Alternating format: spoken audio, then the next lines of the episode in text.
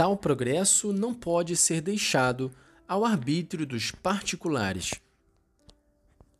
Por isso, somente o Sumo Pontífice tem o direito de reconhecer e estabelecer quaisquer praxes do culto, de introduzir e aprovar novos ritos e mudar aqueles que julgar devem ser mudados.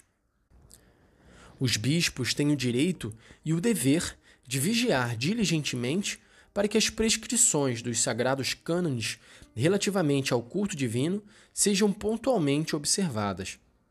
Não é possível deixar ao arbítrio dos particulares, ainda que sejam membros do clero, as coisas santas e venerandas relativas à vida religiosa da comunidade cristã, ao exercício do sacerdócio de Jesus Cristo e ao culto divino. A honra que se deve à Santíssima Trindade, ao Verbo encarnado, à sua augusta Mãe e aos outros santos, e a salvação dos homens. Pelo mesmo motivo, a ninguém é permitido regular neste campo ações externas que têm nexo íntimo com a disciplina eclesiástica, com a ordem, a unidade, a concórdia do corpo místico e, não raro, com a própria integridade da fé católica. Certamente a Igreja é um organismo vivo e, por isso, ainda no que diz respeito à Sagrada Liturgia, firme a integridade de seu ensinamento, cresce e se desenvolve, adaptando-se e conformando-se às circunstâncias e às exigências que se verificam no correr dos tempos. Deve-se, todavia, reprovar severamente a temerária audácia daqueles que introduzem de propósito novos costumes litúrgicos ou fazem reviver ritos já caídos, em desuso e que não concordam com as leis e as rúbricas vigentes. Assim, não sem grande pesar, sabemos que isso acontece não somente em coisas de pouca monta, mas ainda de gravíssima importância.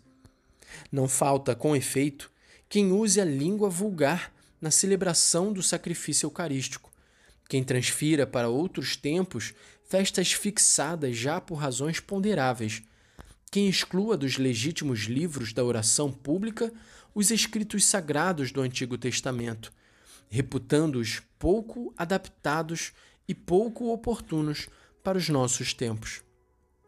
O uso da língua latina vigente em grande parte da Igreja é um caro e nobre sinal de unidade e um eficaz remédio contra toda a corruptela da pura doutrina. Em muitos ritos, o uso da língua vulgar pode ser assaz útil para o povo, mas somente a Sé Apostólica tem o poder de concedê-lo, e por isso, neste campo, nada é lícito fazer sem o seu juízo e a sua aprovação, porque, como havíamos dito, a regulamentação da Sagrada Liturgia é de sua exclusiva competência. Do mesmo modo, se devem julgar os esforços de alguns para revigorar certos antigos ritos e cerimônias. A liturgia da época antiga é, sem dúvida, digna de veneração, mas o uso antigo não é, por motivo somente de sua antiguidade, o melhor, seja em si mesmo, seja em relação aos tempos posteriores e às novas condições verificadas. Os ritos litúrgicos mais recentes também são respeitáveis, pois que foram estabelecidos por influxo do Espírito Santo, que está com a Igreja até a consumação dos séculos, e são meios dos quais se serve a ínclita esposa de Jesus Cristo para estimular e conseguir a santidade dos homens.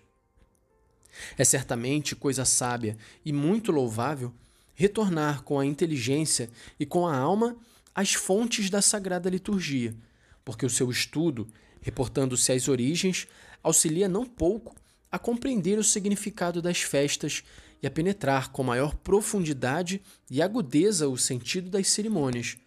Mas não é, certamente, coisa tão sábia e louvável reduzir tudo de qualquer modo ao antigo. Assim, para dar um exemplo, está fora do caminho quem quer restituir ao altar a antiga forma de mesa quem quer eliminar dos paramentos litúrgicos a cor negra. Quem quer excluir dos templos as imagens e as estátuas sagradas. Quem quer suprimir na representação do Redentor crucificado as dores acérrimas por ele sofridas. Quem repudia e reprova o canto polifônico, ainda quando conforme as normas emanadas da Santa Sé. Como em verdade, nenhum católico fiel pode rejeitar as fórmulas da doutrina cristã compostas e decretadas com grande vantagem em época mais recente da Igreja, inspirada e dirigida pelo Espírito Santo, para voltar às antigas fórmulas dos primeiros concílios, ou repudiar as leis vigentes para voltar às prescrições das antigas fontes do direito canônico.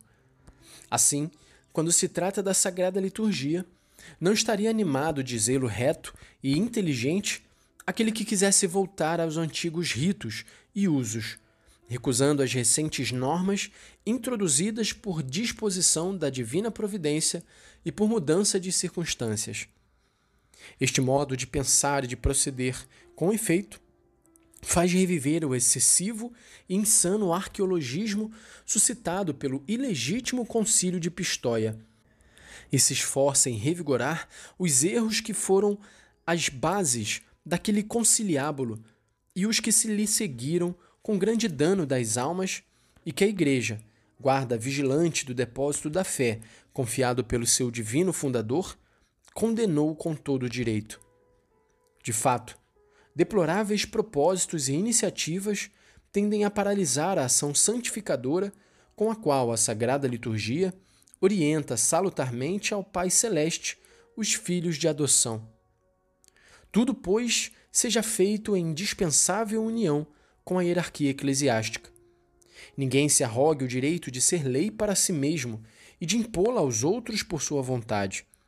Somente o Sumo Pontífice, na qualidade de sucessor de Pedro, ao qual o Divino Redentor confiou o rebanho universal, e juntamente os bispos, que, sob a dependência da Sé Apostólica, o Espírito Santo colocou para reger a Igreja de Deus, tem o direito e o dever de governar o povo cristão. Por isso, veneráveis irmãos, toda vez que defendeis a vossa autoridade, oportunamente, ainda que com severidade salutar, não somente cumpris o vosso dever, mas defendeis a própria vontade do fundador da Igreja.